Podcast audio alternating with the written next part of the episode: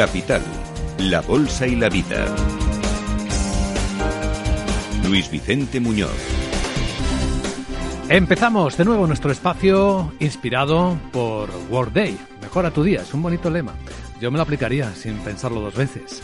Vamos a hablar de los desafíos de nuestro tiempo en nuestro medio profesional, en nuestro medio laboral. Hoy vamos a enfocar algo que voy a lanzar la pregunta para las personas que nos escuchan, que piensen si en su empresa colaboran bien el director financiero y el director tecnológico, el CIO y el CFO. Es una relación que tiene especial importancia, como vamos a ver a continuación con nuestro invitado aquí en directo en Capital Radio, Alejandro Martos, que es director regional de ventas, finanzas en Europa de Continental de Workday. Alejandro, bienvenido, muy buenos días. Buenos días, Luis. Muchas gracias. Es una buena pregunta. ¿Qué tal se lleva el CIO con el CFO? bueno, pues eh, es una relación que ha ido evolucionando, yo creo, con, con el paso del tiempo, pero, pero bueno, indudablemente una relación que tiene que, llegar al entendimiento. Porque se necesitan. Sí, lugar a dudas. Yo creo que es indudable que las empresas tienen que, que, afrontar ¿no? la volatilidad de los mercados, ¿no? las noticias eh, que estamos viviendo. La agilidad que necesitan las respuestas, ¿no? Eso es, la, la, bueno, pues el entorno que cambiante, la velocidad a la que se mueve ese entorno y cómo las empresas necesariamente tienen que reestructurar sus, sus equipos y sus procesos organizativos para, bueno, pues para adaptarse y sobre todo para que sus, sus empleados pues sigan generando valor, ¿no? Bueno, el asunto es relevante, es importante, porque tanto los directores financieros como los de sistemas de la información están llamados a ser líderes en el proceso de transformación digital. Es decir, cuando hablamos de la necesidad, que ya no es una opción de una empresa de transformarse digitalmente, no es una tarea encargar al, al CIO, al responsable tecnológico. El director financiero tiene que estar ahí al lado. Y en nuestro anterior episodio ya vimos algunas de las razones más poderosas que obliga a considerar, a tratar esta cuestión como algo relevante en la estrategia de una compañía. Hay que estar en sintonía. No solo es remar en la misma dirección, aquí estamos hablando ya de liderar seguramente y de preguntarnos cómo pueden colaborar ambos departamentos en los que las cabezas de los líderes son muy distintas, ¿no? la cabeza de un financiero es distinta a la de un responsable de tecnología. Pero esto impacta mucho en, la, propia empresa, en el propio negocio, si no funciona bien, ¿no, Alejandro? Sí, sin, lugar a dudas. Y, yo creo que además todo bajo, bajo el paraguas de tener una estrategia de digitalización sólida, ¿no? y, sobre todo sólida, constante y sostenible en, el tiempo. Nosotros vemos entre algunas de las principales áreas de colaboración entre, entre CIO y CFO eh, está el entorno de la gestión de los datos. ¿no? Los, datos eh, financieros y todos los datos que existen en, la organización tienen que ayudar a la toma de decisiones. ¿no? y capturar esos datos, transformarlos en información relevante para, para el negocio, pues sin duda es una ventaja competitiva. Y aquí ambos, eh, tanto el CFO en el área financiera como el CIO, con una visión un poquito más transversal y más unida a los diferentes negocios, pues, pues es algo que, se necesita. Y luego comentabas eh, la agilidad. Yo creo que dominar, dominar eh, la tecnología para que el área de finanzas esté alineada con los objetivos de la organización y así poder mejorar, mejorar los resultados, pues es, es, es fundamental. La tecnología tiene que, que, ayudar, sin lugar a dudas, en este proceso, tiene que, que ser flexible para que permita, permita esa agilidad. Mm. Eh, nosotros eh, en Worday, por ejemplo, pues eh, tenemos algunos clientes. A mí me gusta, por ejemplo, hablar del caso de Netflix, ¿no? que, que es una compañía que, bueno, evidentemente ha evolucionado mucho en, es cliente vuestro, ¿no? Es cliente, cliente eh, nuestro de Worday y ellos, por ejemplo, Luis, em, cada vez que, que desarrollan una producción propia, ellos tienen que crear una nueva entidad de negocio dentro de sus sistemas. Bueno, sus sistemas, sus procesos eh, y, sus, y sus personas, ¿no? Y, bueno, pues eh, la tecnología tiene que permitirles esa agilidad como para, para afrontar esos escenarios, para rápidamente pues, pues configurar la, pues, la tesorería, los, los, estados financieros, ¿no? Y, poder operar todo, lo, todo lo que hay alrededor de, de, crear una nueva sociedad en un sistema eh, de información, pues bueno, pues es, es, es, lo que tiene que permitir la, la, tecnología. Y luego hay un punto muy importante que es el talento. nosotros creemos que evidentemente las compañías tienen que capturar, tienen que desarrollar y tienen que retener el, mejor talento. Y, tienes que impulsar un, ambiente de colaboración entre los equipos para que eso, para que eso suceda. ¿no? Sí, así que estamos hablando de que no solo se trata de liderar eh, y trabajar juntos el director financiero con el director de tecnología, sino también el de recursos humanos, ¿no? Que tienen que estar todos conectados en el liderazgo y para eso necesitan eh, entender que esto es así y utilizar las herramientas que tengan a su disposición, porque esto no va de reuniones, ¿no? Esto va de trabajar. No, y, de personas, y de, personas. es decir, tener el mejor talento dentro de la compañía y que ese talento, bueno, pues eh, se exponga todo, y, se, se, se, utilice en todas las áreas de negocio, ¿no? Creo que fomentar una cultura laboral atractiva para los, para los empleados, eh, que permitirle darles herramientas para que ellos puedan desarrollar eh, y para que puedan tener crecimiento y, mejorar en su desempeño, es algo que, que hoy en día todos los organizaciones lo tienen encima de la mesa y creo que, se está demostrando que es, que es fundamental, uno de los activos fundamentales de la compañía. Yo imagino que en vuestra experiencia en Worday, Alejandro, os encontráis con, con este caso, ¿no? Cuando aparece un cliente,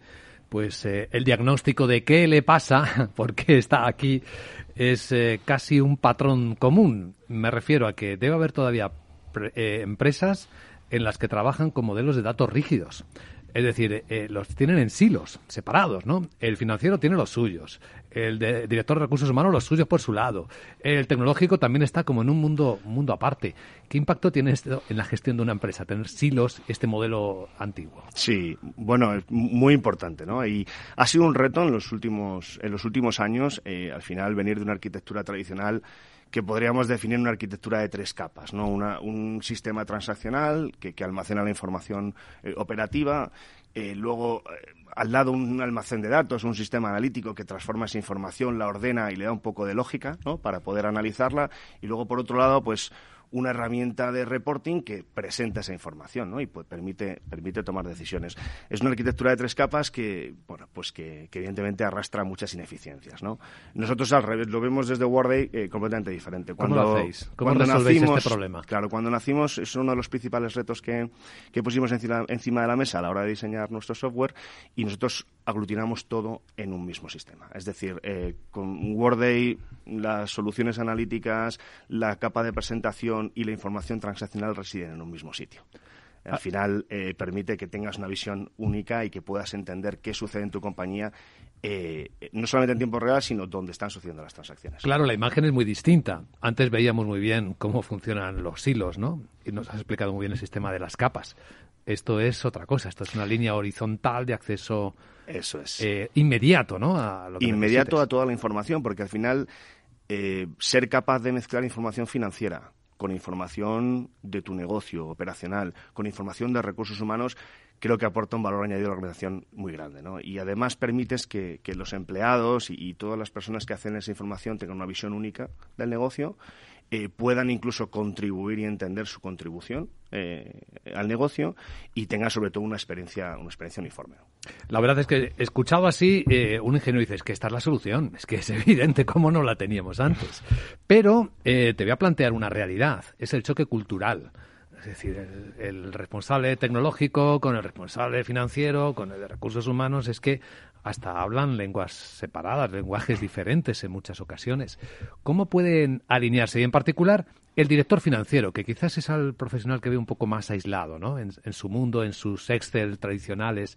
¿Cómo pueden alinearse el director financiero con la agilidad y la velocidad que son sus dolores de cabeza ahora mismo, porque no hay director financiero que no esté preocupado por la agilidad que le está pidiendo el negocio. Sí, e, es curioso porque em, recientemente, por ejemplo, nosotros hemos sacado un estudio y, a nivel de Europa y hay pues un tercio de las empresas sí están desarrollando una transformación y el director financiero juega un papel muy relevante y bueno pues eh, incluir la transformación del área financiera dentro de lo que es la transformación digital global. Un tercio. Un tercio de las mm. empresas en los últimos años. Han iniciado o han, desarrollado alguna iniciativa eh, relacionada con la transformación digital en finanzas. Pero, sin embargo, solamente un 4% de ellas han alcanzado lo que sería la madurez digital. Es al final que todas las áreas de negocio estén preparadas digitalmente para lo que pueda venir. Porque, como mm. sabemos, el mundo de la tecnología eh, evoluciona casi, casi de la noche al día y, tus sistemas, tus procesos eh, tienen que estar adaptados a, ese, a ese posible cambio. Y luego hay un dato que es que el 16% de las compañías ni siquiera ha desarrollado una estrategia todavía. Con lo cual, bueno, pues quizá la situación es mejorable y está en proceso de cambio, pero también una buena oportunidad para nosotros para, para seguir intentando ayudar a estas empresas en ese, en ese proceso. ¿Cuáles, suelen, ¿Cuáles suelen ser los obstáculos eh, más importantes que se encuentran en este, en este camino? Por si hay un tercio que están en ello, pero solo un 4% lo consiguen, hay problemas ahí, ¿no? pues sí, el tema que nos ocupa de alineación entre el CIO y, el CFO es fundamental. Yo creo que sí, es, fundamental. Y luego que, que no sean, que, las finanzas no no estén separadas del negocio. Es decir, que, mejorar los resultados y, conseguir apoyar el negocio en nuevas iniciativas y con la velocidad que esas iniciativas requieren es algo que tiene que estar interiorizado y tiene que formar parte de la mesa de discusión en, todas las reuniones de trabajo. Esto requiere formación, aparte de actitud, ¿eh? entender que esto tiene que ser así si quiere ser competitivo, pero requiere también de formación. Bueno, mm, requiere de formación, pero lo ideal es que los sistemas sean cada vez más más sencillos de utilizar. Es decir, que, que los skills o las capacidades eh, necesarias para los usuarios de, negocio, de poder utilizar un sistema de información, sea como, como utilizar un sistema, como los sistemas que utilizamos nosotros a diario. ¿no? Eh, entonces, bueno, pues eh, eso también es un poco es, es la idea. ¿no? Las nuevas tecnologías tienen que permitir que la, que la experiencia del usuario sea sencilla, que, que sea un uso rutinario. Porque aquí cada vez más se utiliza la inteligencia artificial. Ahora estamos todos asombrados ¿no? con el proyecto este de OpenAI, ¿no? de del chat eh, GPT y las respuestas que te da en tu lenguaje natural. Imagino que en los sistemas de los que estamos hablando cada vez más se integra la inteligencia artificial. Sí, esto es un, es un punto muy interesante porque, por ejemplo, el que, el que la arquitectura sea una única capa, es decir, que, la información transaccional analítica resida en un mismo sitio, también tiene un impacto en las tecnologías inteligentes y es que em, nosotros incorporamos esas tecnologías inteligentes en esa, en esa única capa haciendo que el sistema aprenda. Es decir, todos los datos residen en un mismo sitio, con lo cual los usuarios están trabajando y sin que ellos se estén dando cuenta están permitiendo que el sistema eh, vaya aprendiendo con lo cual eh, bueno pues puede desarrollar ese tipo de inteligencia que comentas que él pueda respondernos ¿no? en un lenguaje común de, algún problema o alguna pregunta de negocio que queramos que queramos hacerle al sistema o sea, que el sistema se mejora a sí mismo con el trabajo de las personas ¿no? efectivamente está muy bien nos gustaría y seguro que Alejandro puedes contarnos algo en la práctica cómo están trabajando los líderes más eficientes con los que tenéis relación? Porque de esto se aprende mucho, ¿no? De los líderes y de los que tienen éxito. Sí, la verdad que, bueno, es una suerte poder eh, escuchar a los clientes porque efectivamente aprendes mucho, aprendes muchos de ellos.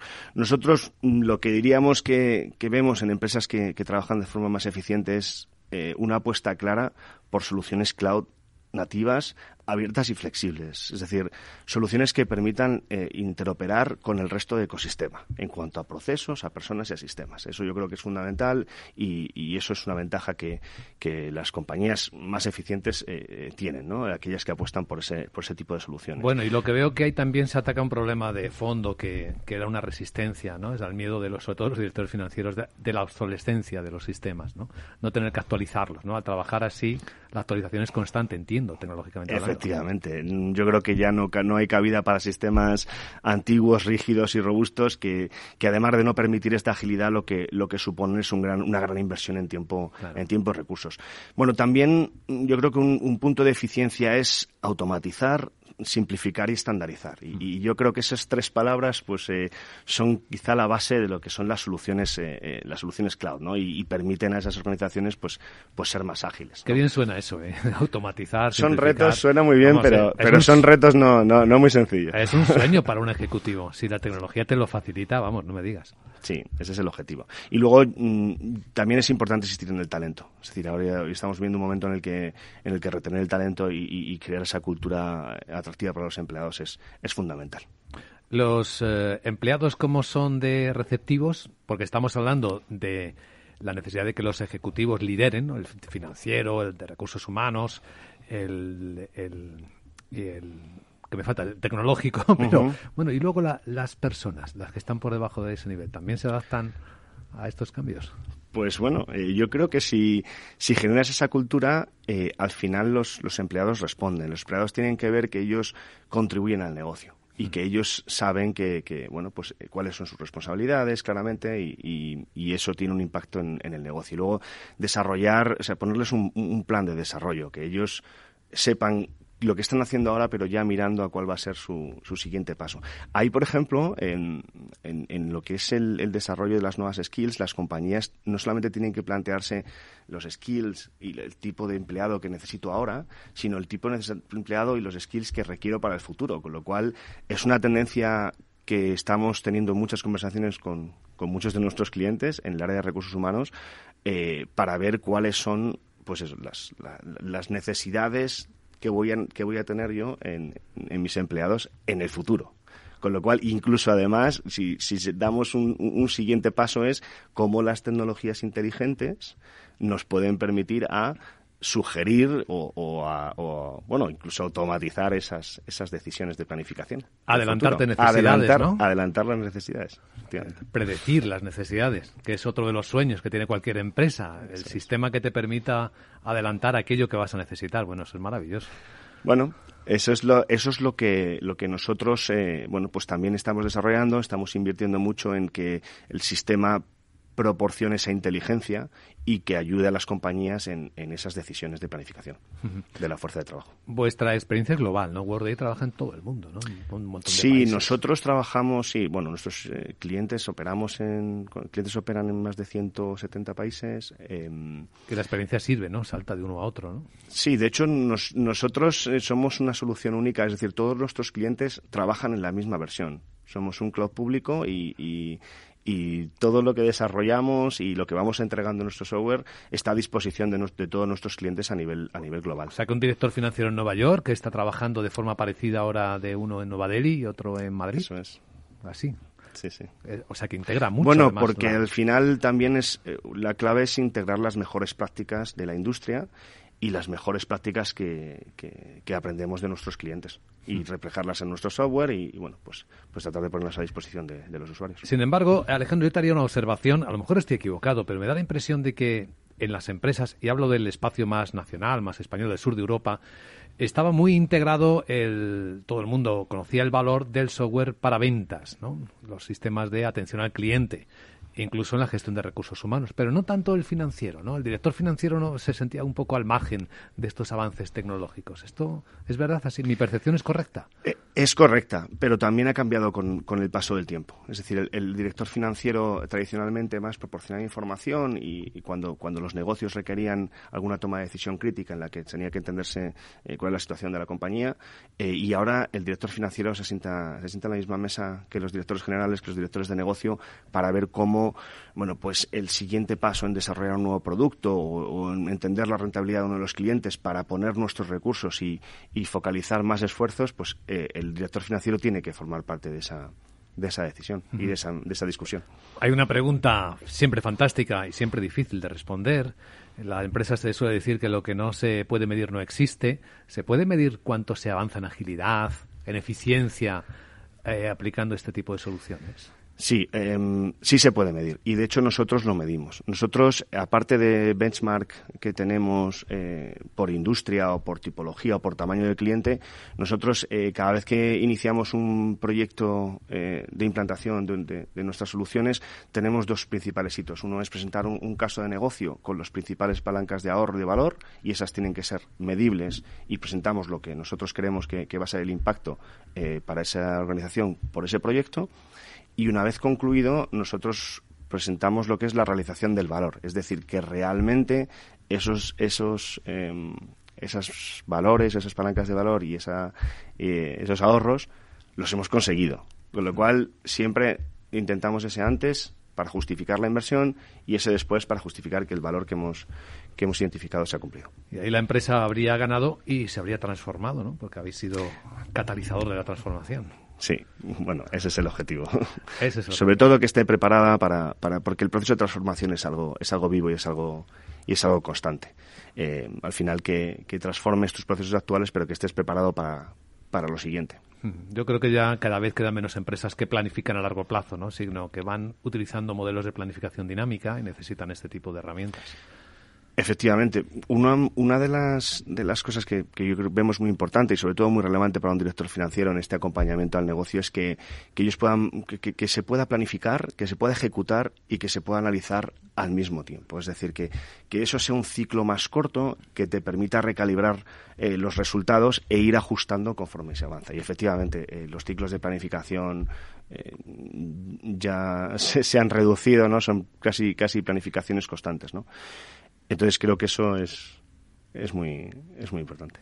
Recuerdo una conversación de hace unos días con un director financiero de una empresa grande, muy grande de España, y le preguntaba cada tiempo, cada cuánto tiempo monitorizas cómo van los números. Dice, cada día y, si es posible, cada hora. Claro. Así que necesita cada vez más el director financiero, igual que el resto, ¿no? Una visión lo más próximo al tiempo real de cómo se van moviendo las cosas. Sí, al tiempo real. Es decir, que. Mm, y además eh, tiene que ser así porque las decisiones se tienen que tomar eh, de forma inmediata y la información que está disponible tiene que ser fiable.